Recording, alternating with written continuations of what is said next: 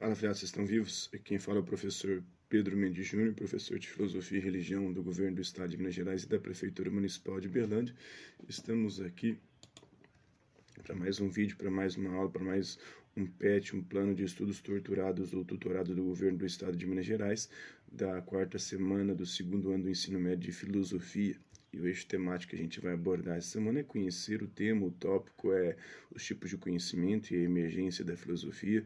As habilidades que nós vamos trabalhar são caracterizar o filosofar como uma experiência existencial, os conteúdos relacionados à ruptura e continuidade, interdisciplinaridade aí com história, geografia e sociologia.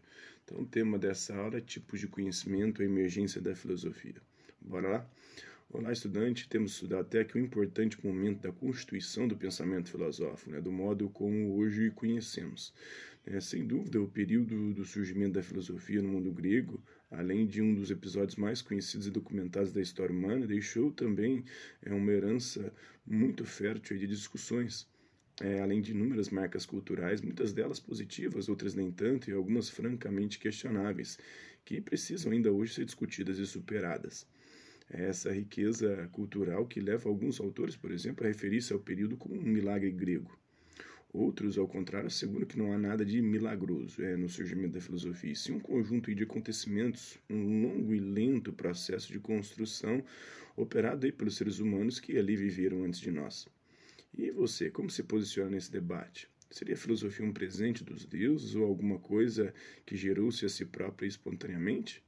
Seria um produto perfeitamente humano que carrega tanto as virtudes como as contradições de seus criadores?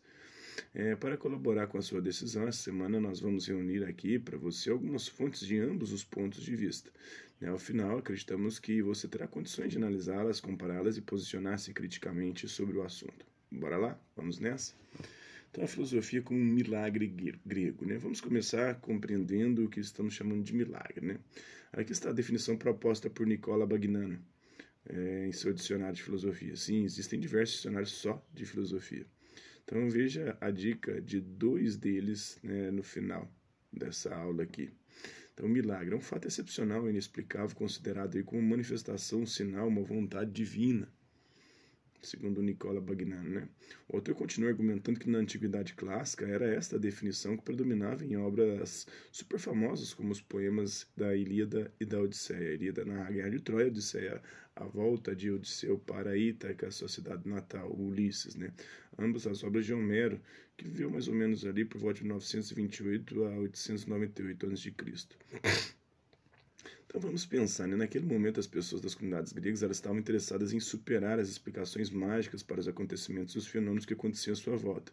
Isso não significa que elas abandonaram completamente e nem de uma só vez né, essas explicações, pois como você deve saber por experiência própria, mais vale um pássaro na mão do que dois voando. E se a razão, a matemática e a lógica não fossem capazes de explicar a realidade? E se, né? E se sobrassem pontas soltas nos argumentos propostos a partir dos critérios racionais?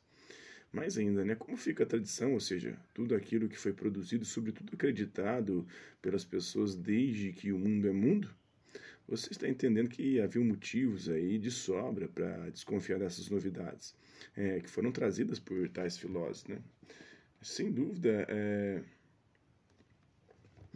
é, pessoas inteligentes, mas um tanto ousados, né, até atrevidos mesmo, né, ficavam circulando nas praças, questionando os deuses e seus desígnios, é, fazendo perguntas provocativas e até mesmo perigosas.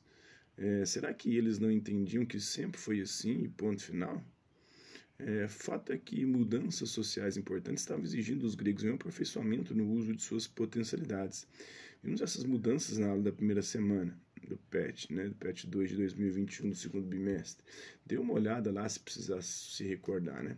Sem que as pessoas tenham percebido claramente o quando, o como, esses tais filósofos eles passaram a ocupar um lugar de destaque cada vez maior naquela cultura, a cultura grega.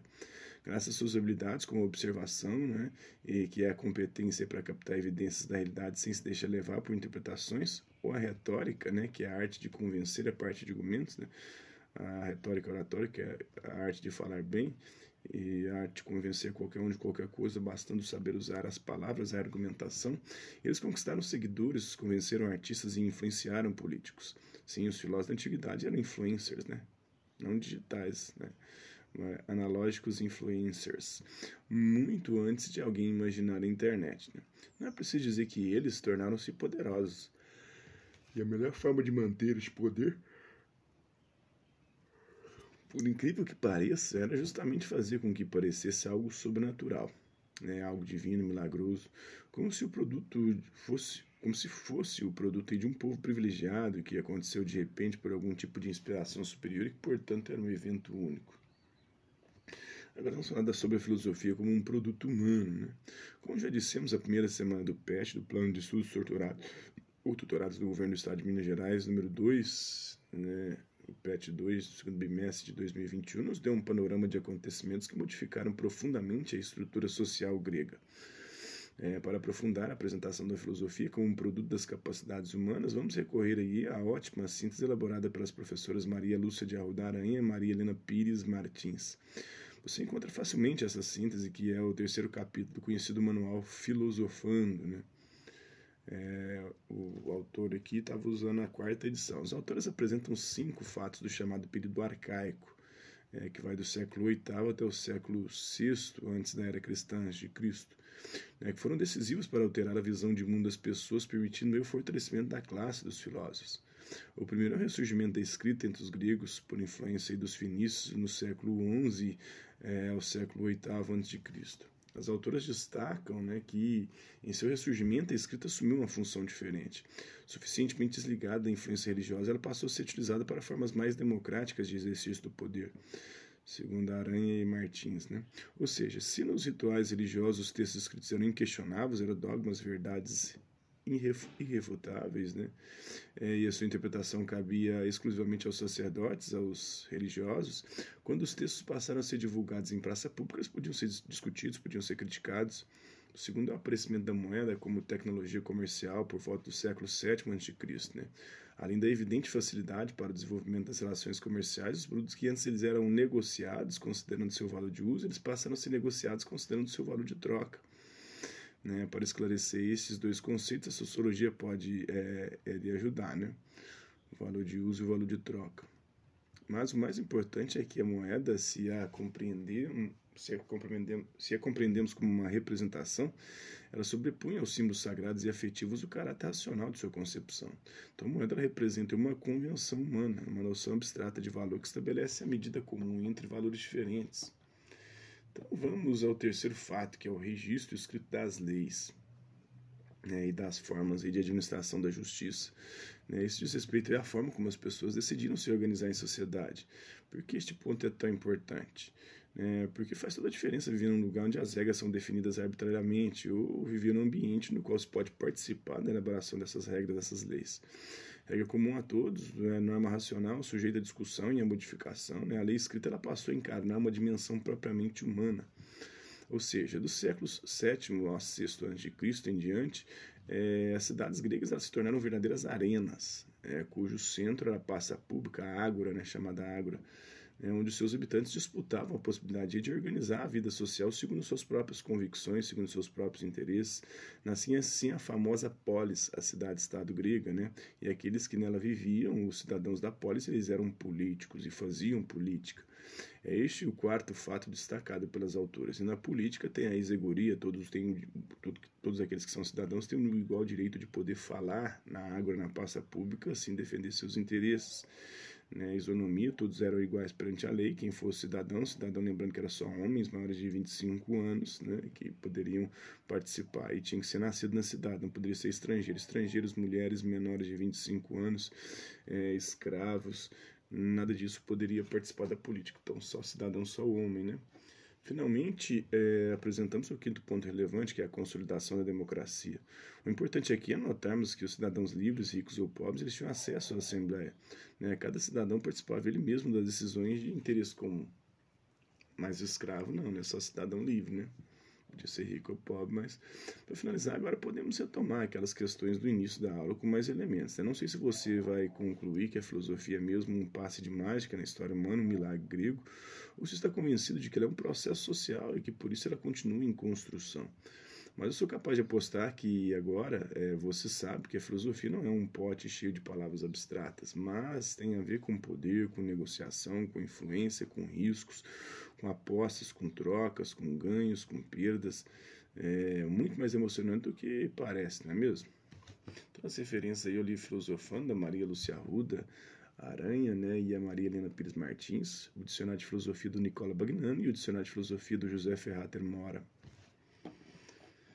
Agora vamos às atividades. Assinale as alternativas a seguir com V para verdadeiras e R para falsas. Em seguida, justifique as alternativas falsas. Observação: você deve justificar apenas as alternativas que você julgar falsas. A verdadeira não precisa justificar.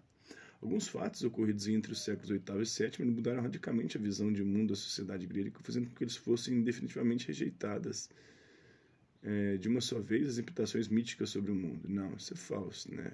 Não foi definitivamente rejeitadas as explicações míticas, elas foram perdendo credibilidade à medida que o tempo foi passando, foi um processo, né? É, e mesmo no final ali da cultura grega, os mitos ainda tinham um importante papel para a sociedade, né? dentro da filosofia, as explicações míticas já não tinham tanto espaço, mas para a população de forma geral continuava a ter.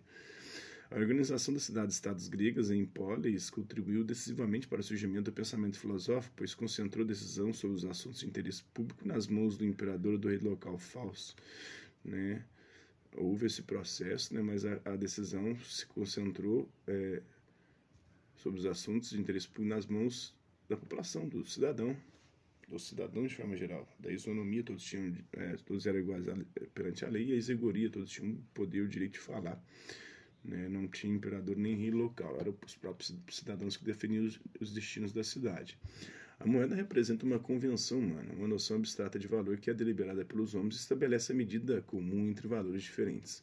Por esse motivo, ela desempenha um papel importante no nascimento do papel racional, do pensamento racional. Sim, né? a moeda foi um dos elementos aí que contribuíram para essa noção de abstração que inclusive vai ser fundamental o pensamento filosófico, metafísico, né? essa explicação, uma tentativa de explicação racional, mas muitas vezes abstrata da realidade. A regra comum a todos, norma racional, sujeita a discussão e modificação, a lei escrita passou a encarar uma dimensão propriamente humana ao retirar dos deuses e dos reis a prerrogativa do arbítrio. Sim, foi isso que aconteceu, né? Antigamente as leis vinham dos deuses, né, dos reis, é, com poder impositivo, agora os cidadãos discutiam né, e construíam as leis ali de forma democrática. Né? Então é isso aí. É, espero que vocês tenham gostado do vídeo, curtido, compreendido o conteúdo. É, hasta la vista, babies, e até a próxima.